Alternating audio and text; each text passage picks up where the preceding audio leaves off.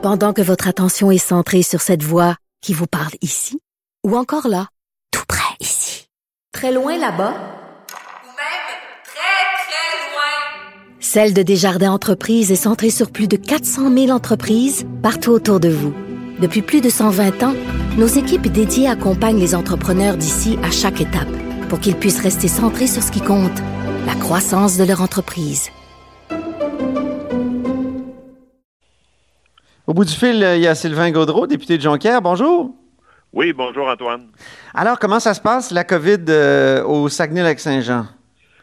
Ben, écoute, euh, pour un, un, député, là, c'est très, très euh, demandant. Euh, et mon équipe également, là, on travaille, euh, on travaille tous à distance. Évidemment, on se fait beaucoup de rencontres en télétravail, mais vous savez, quand les, citoyens appellent au bureau de circonscription, c'est parce que ça va pas bien. Donc, ils ont toutes sortes de demandes. Ils veulent savoir s'ils se qualifient dans un programme X ou euh, dans un programme Y. Euh, c'est toujours des zones grises. Euh, on, intervient également pour débloquer un certain nombre de situations. Par exemple, moi, j'ai travaillé fort pour permettre des visites à une maison de soins palliatifs dans ma circonscription. Euh, ceci étant dit... Oui, je lisais 16 000 à plusieurs organismes euh, oui, que vous oui, avez avec, remis. Exact, parce qu'on a eu un, un, montant supplémentaire pour notre programme de soutien à l'action bénévole des oui. députés. Et euh, moi, en collaboration avec euh, les organismes du milieu, parce que je siège comme député sur un genre de comité de crise local qui se réunit trois fois par semaine avec des travailleurs communautaires, des travailleurs sociaux, des organismes communautaires. Puis en concertation avec eux, euh, j'ai choisi des endroits où ça faisait vraiment plus une différence de donner un, un soutien financier. Et mon objectif aussi, c'est de d'étendre ça. Je ne veux pas vider mon enveloppe là. Euh, tout de suite, là, Mm -hmm. euh, parce que les impacts de la crise seront, seront quand même, s'étireront sur plusieurs semaines, plusieurs mois. Donc, moi, je veux me garder des, des réserves là, pour pouvoir venir en aide quand il, va y avoir des organismes qui auront encore des besoins, peut-être en, en, juillet. Mais euh, Sylvain, ça a été très critiqué, ça, euh, que ce soit les députés qui remettent ce supplément-là de façon discrétionnaire. C'est un fonds discrétionnaire. Je, je, pense, par exemple, à Bruno Marchand, ici, le président Centraide de Québec, Chaudière-Appalaches, il a dit pourquoi on ne donne pas ça à ceux qui, qui connaissent bien, finalement, le l'action bénévole communautaire? Est-ce que qu'est-ce ben, que vous faites de ces les... critiques? Ouais, ben, ben, je veux dire, je, je les entends et je les, je les respecte, là, mais je pense que les députés connaissent bien leur, leur milieu. Euh, puis euh, parfois, ça permet d'agir là où euh, il y a des, des cas là, qui tombent entre deux chaises. Ouais. Il y a toutes sortes de situations. Et je veux dire, on, on, a une reddition de compte là-dessus. Hein? je veux dire, les, que ce soit l'étude des crédits ou ailleurs, n'importe quel journaliste ou n'importe quel parlementaire pourrait questionner sur, euh, sur l'allocation du support à l'action bénévole. Moi, je vous dirais que de façon très générale, c'est pas de la partisanerie qui est faite là-dedans. Là. Ah c'est vraiment pour venir en aide à des, à des groupes, à des, à des organisations euh, où Centraide ne pourrait pas intervenir. Imaginez des, des clubs euh, sociaux qui normalement se financent avec de la vente euh, ou du, du porte-à-porte ou une soirée bénéfice. Euh, okay. Là, ils peuvent pas parce que c'est la COVID, mais pourtant, ils ont, ils ont autant de demandes pour venir en aide à, à, des, à, des, à des familles ou peu importe. Alors, nous, on arrive comme députés avec un fonds qui nous permet d'agir là où d'autres agissent pas. Moi, je pense que c'est tout à fait correct comme ça. Euh, vous avez réclamé, Sylvain, il y a quelques semaines, euh, un grand plan Marshall. Ben, grand, c'est un peu un, ouais. un, pléonasme, là, parce qu'un plan Marshall, c'est nécessairement grand et gigantesque. Ouais. Pour l'économie du Québec, pour la relance, êtes-vous satisfait de ce qui a été annoncé jusqu'à maintenant? Euh, non, pas encore, euh, parce que ben, c'est sûr qu'il y, a des mesures à très court terme qu'il faut prendre. Ça, je le comprends pour venir en aide à des entreprises, ça, c'est correct, ça, je, je l'appuie. Mais il reste que euh, sur le moyen et le long terme, il faut penser à la reconstruction de l'économie du Québec et saisir l'opportunité d'une certaine manière de la crise actuelle pour prendre un véritable virage vers euh, les énergies vertes, vers euh, l'économie verte, vers l'innovation, euh, vers les, les, projets qui viennent réduire l'impact carbone.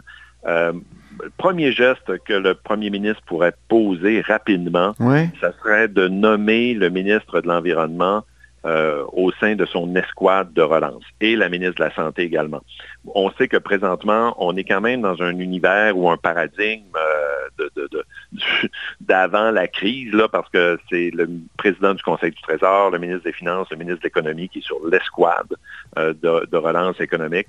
Moi, je dis, sortons de ces paradigmes-là, nommons le ministre de l'Environnement, nommons la ministre de la Santé aussi sur ce comité pour qu'on puisse donner des orientations claires vers une, économie qui sera différente après la crise, mais aussi une économie qui tiendra compte des impacts des décisions économiques sur la santé publique. Pour ça mais qu'est-ce que ça pourrait être concrètement comme, comme dépense euh, ou comme investissement? Ben, je dirais d'abord, c'est de, conditionner, je ne sais pas si ça se dit, ou de rendre conditionnel l'aide à des, euh, à, des mesures aux, entreprises là, de réduction de, de, carbone. Là, du, euh, et le, FMI lui-même l'a dit hier, le PDG du, du Fonds mondial, du, Fonds monétaire international l'a dit qu'il faut mettre des conditions pour euh, la protection de l'environnement, pour la réduction des GES aux entreprises qui sont aidées présentement pour euh, survivre après la COVID. Donc ça, c'est un premier geste qui peut être posé. Deuxième geste, c'est de renoncer aux projets comme le troisième lien, comme GNL Québec, qui vont nous garder dans une économie du 20e siècle avec de, de, l'énergie euh, fossile. Et un autre geste qu'on peut poser, c'est clairement de prendre un virage pour soutenir l'émergence de projets en économie verte, que ce soit en innovation, en, en électrification des transports, euh, le stockage des batteries. Euh, mais, mais on dit que le monde va changer, Sylvain, après cette crise-là. Est-ce que c'est pas en train de nuire infiniment au transport en commun? Parce que le transport en commun fait peur. Euh, de plus en plus parce que c'est de la proximité, c'est euh, des environnements qui peuvent être euh, pleins de virus. Est-ce que, est-ce que, le monde vient pas de changer? Là? Est-ce que le transport en commun est pas infiniment nuit? Là? Je voyais même un article dans Le Point ou dans l'Express en France qui disait que la voiture redevient euh, une espèce de, d'espoir, ou pas d'espoir, mais de, de, technique. Oui, c'est ça? Oui, de refuge. Dans, un habitacle, tu sais, propre, c'est, comme une extension de la maison.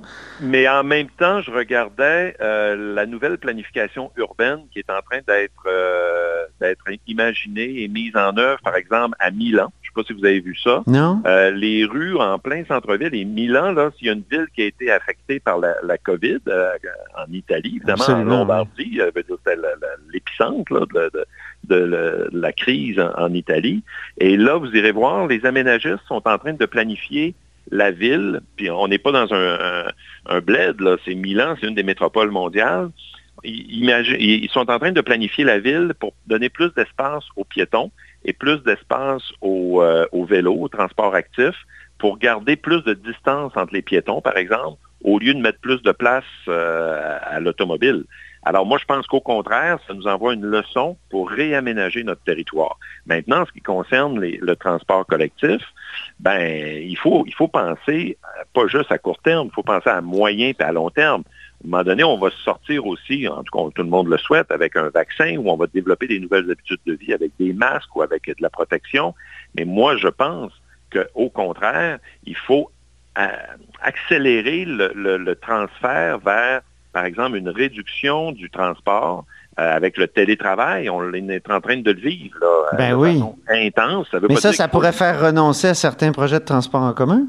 S'il n'y a plus de bouchons, euh, pourquoi, ben, pourquoi, construire des, projets de transport en commun? Oui, mais pourquoi construire des projets de transport routier aussi? Euh, si, euh, si les gens se déplacent beaucoup moins? On a déjà des chiffres qui ont commencé à sortir sur l'aplatissement de la courbe, c'est le cas de le dire, dans les, la congestion routière à Montréal. Et c'est fou de voir comment le confinement fait en sorte que les gens travaillent à la maison, ne prennent plus leur voiture. Alors, il ne faut pas maintenir le confinement, c'est pas ce que je suis en train de dire, mais on doit tirer des leçons de ça pour envisager l'aménagement urbain, l'aménagement du territoire de façon complètement différente et euh, utiliser le transport collectif avec des mesures, avec des mesures de protection euh, et, ne pas faire en sorte là, de, retomber dans un travers de, congestion routière. Espérons-le. Euh, j'ai oublié une question sur le Saguenay-Lac-Saint-Jean. Est-ce, est-ce que ça vous fait peur de, de déconfiner les régions, vous? On sait qu'il y a eu des réticences un peu partout parce qu'on ne veut pas que les gens de Montréal débarquent puis viennent infecter les gens de, des régions. Oui, vous avez raison de poser la question. Euh, je sens cela très partagé dans la région présentement. Ah oui? Ouais, je le sens très partagé. Euh, c'est sûr que euh, la région est une des régions, le Saguenay-Lac-Saint-Jean est une des régions le moins, la moins affectée, je touche du bois, euh, par la COVID, quoique on a quand même plus de cas que euh, le Bas-Saint-Laurent, la Gaspésie, la Côte-Nord, mais moins, par exemple, que la Mauricie. donc, on, a été capable de gérer la situation. donc, l'ouverture va permettre une plus grande circulation des gens. Euh, parce que ça va de pair aussi quand même avec euh, l'ouverture des commerces, euh, l'ouverture des manufactures. On en a beaucoup à, Jonquière, au Saguenay-Lac-Saint-Jean, des petites des PME manufacturières. Alors, il va falloir jouer ça en même temps, l'ouverture de la région. Mais moi, je, je, veux vous êtes pour, vous, êtes, pour une ouverture, mettons le... Je ne me souviens plus de la date, c'est le 11 mai, si chez, nous, le, ouais, chez nous, c'est le 11 mai. Moi, je vous dirais, je suis pour, mais euh, de façon prudente, dans le sens que je veux qu'on ait des chiffres euh, réguliers euh, avec la santé publique et peut-être prendre une décision à un moment donné de, refermer. Alors, il faut qu'on garde ça quand même. Vous n'avez pas envie d'aller à l'étape pour contrôler le monde? ben, c'est drôle parce que je les, barrières à l'entrée du parc me rappellent euh, cette époque euh, quand j'étais tout petit. Il y avait encore, on disait, ah, euh, la barrière du parc. Et on comptait les gens qui rentraient dans le parc des Laurentides pour savoir s'ils allaient le traverser à temps. il y a des photos, vous irez voir là-dessus. les barrières avaient, avaient sauté, mais ils gardaient les bâtiments quand même quand, moi, j'étais, mettons, j'avais 5-6 ans pour traverser le parc avec, avec mes parents ben, qui nous racontaient ça. Fait que là, j'ai l'impression qu'on retourne dans le temps avec les, barrières à l'entrée du parc. C'est ça, ça fait penser. Justement, pendant qu'on parle du passé, euh, j'aimerais ça savoir ce que signifie pour vous, Sylvain, qui, qui aviez quand même, euh, qui étiez tout petit, un an, deux ans, quand euh, Robert Bourassa a été élu pour la première fois? Ben, écoutez, le 29 avril 1970, j'étais intra-utérin. Ah, OK, OK. Même pas. OK, OK. c'est moi qui avais deux ans. OK. je, suis, je suis né quelques mois après. C'est ça. Euh, sauf que euh, pour moi, le, 50e anniversaire de, la première élection de, Robert Bourassa, ça me. Ça je peux pas dire que ça me rappelle parce que j'étais trop petit pour m'en souvenir, mais ça, me ça me remémore le fameux glissement de terrain de Saint-Jean-Vianney. Ça, ah écoutez, c'est une catastrophe qu'il ne faut pas oublier. L'année prochaine, ça va faire 50 ans. Donc, le 4 mai 1971, alors que les gens étaient en train d'écouter euh, le, match final euh, du, euh, je pense que c'était les Canadiens de Montréal avec Chicago, le 4 mai 71, mm-hmm. vers la fin de la soirée, il y a eu un glissement de terrain qui a emporté une quarantaine de maisons du village de Saint-Jean-Vianney, eh qui était juste au nord de Jonquière, donc l'autre bord de la rivière Saguenay, et euh, malheureusement 31 morts. Euh, et euh, le premier ministre Robert Bourassa a été appelé d'urgence, évidemment. Il a survolé le fameux trou là, qui était tombé dans la, glaise avec l'hélicoptère. c'est un premier ministre qui a eu à gérer ça. Donc, c'était sa première crise, d'une certaine façon. Ben, après l'octobre 70, qui n'était pas le même type de crise. ah oui, ben si, c'est vrai, c'est bien après octobre, ben oui. Oui, mais c'est ça, il a connu octobre 70, qui est une crise politique, évidemment. Euh, mais la crise, la première crise euh, de, catastrophe naturelle, on va, le, dire ça comme ça, un peu, un peu à l'image de, du verglas ou du déluge ou à l'image de lac mégantique d'une certaine manière, ben, c'est Saint-Jean-Vianney. Et c'est lui qui a adopté les décrets euh, le même mois, là, en, en mai 71, de fermer le village, de relocaliser les maisons. Il faut voir les images d'archives où on met les maisons littéralement sur les, sur des camions qui ont été déplacés à Jonquière, dans, un quartier de, ma circonscription à Arvida, qu'on appelle le plateau des Chênes. On, s'était assuré de replacer les, voisins un à côté de l'autre. Ah oui? ouais. Une de mes attachés politiques qui habite là d'ailleurs. Puis euh, c'est des maisons, ils ont, replacé les maisons euh, pour essayer de recréer un petit peu l'ambiance de Saint-Jean-Vianney. Donc c'est Bourassa qui avait présidé à ça. Avec les, mesures, par exemple, de, pas, de relance, mais de, support et de, soutien aux familles euh, victimes euh, de, Saint-Jean-Vianney. Euh, l'ancien député de Jonquière, parce que dans le temps, Saint-Jean-Vianney faisait partie de, la circonscription, Gérald Harvey, toujours vivant, il autour de 90 ans, m'avait raconté des, anecdotes là-dessus. Puis, donc, ça pour dire que 50e anniversaire de l'élection de Robert Bourassa, c'est aussi un an après, bang, il est confronté à ce glissement de terrain euh, dévastateur au sein mm Peut-être dernière question sur la course. Euh, comment ça se passe, la course à la direction actuellement? Est-ce qu'elle ben, est complètement en dormance? Écoutez, oui. Je dirais que c'est une anti-course, dans le sens que il n'y a, pas de rassemblement, forcément. On a suspendu, le Parti québécois a décidé de suspendre officiellement la course. Ça veut dire qu'on ne peut pas récolter de signatures d'appui. Euh, pour être officiellement candidat. On ne peut pas non plus récolter d'argent. Alors, euh, moi, en ce qui me concerne, parce que je suis très occupé par le travail de circonscription, euh, ben, je fais des interventions sur Facebook, par exemple, ou sur les réseaux sociaux. Ben, ici, à la haut sur la colline, en, tout cas, on a appris que Louise Arel, l'ancienne ministre du Parti québécois, ancienne présidente de l'Assemblée nationale, vous appuie. Ça, c'est clair? Ben oui, écoutez, je, suis très content de ça. Euh, j'aurais, euh, j'avais planifié un moment pour l'annoncer plus formellement. Euh, ouais. Mais là, étant, étant l'œil de lynx que vous êtes, vous êtes allé chercher la, la, la, confession plutôt, mais c'est tout à fait correct. moi, moi, ce qui me, ce qui me plaît, c'est que c'est une c'est une personne, évidemment, Mme Arel, qui connaît très, très bien, euh, c'est un euphémisme, là, qui connaît très, très bien Montréal. Euh, alors que moi, je pense pour le gars des régions, qui, euh, alors moi, je veux dire, non, je suis très présent à Montréal, je connais bien Montréal, j'y vais souvent, mais là, moins parce que c'est la COVID, là. Mais j'ai l'habitude d'être très, très présent à Montréal, donc d'avoir quelqu'un comme Louise Arel qui dit, oui, c'est Sylvain qui, qu'il nous faut pour euh, le Parti québécois. Et c'est aussi quelqu'un qui a une très, très grande sensibilité sur l'ensemble des enjeux sociaux.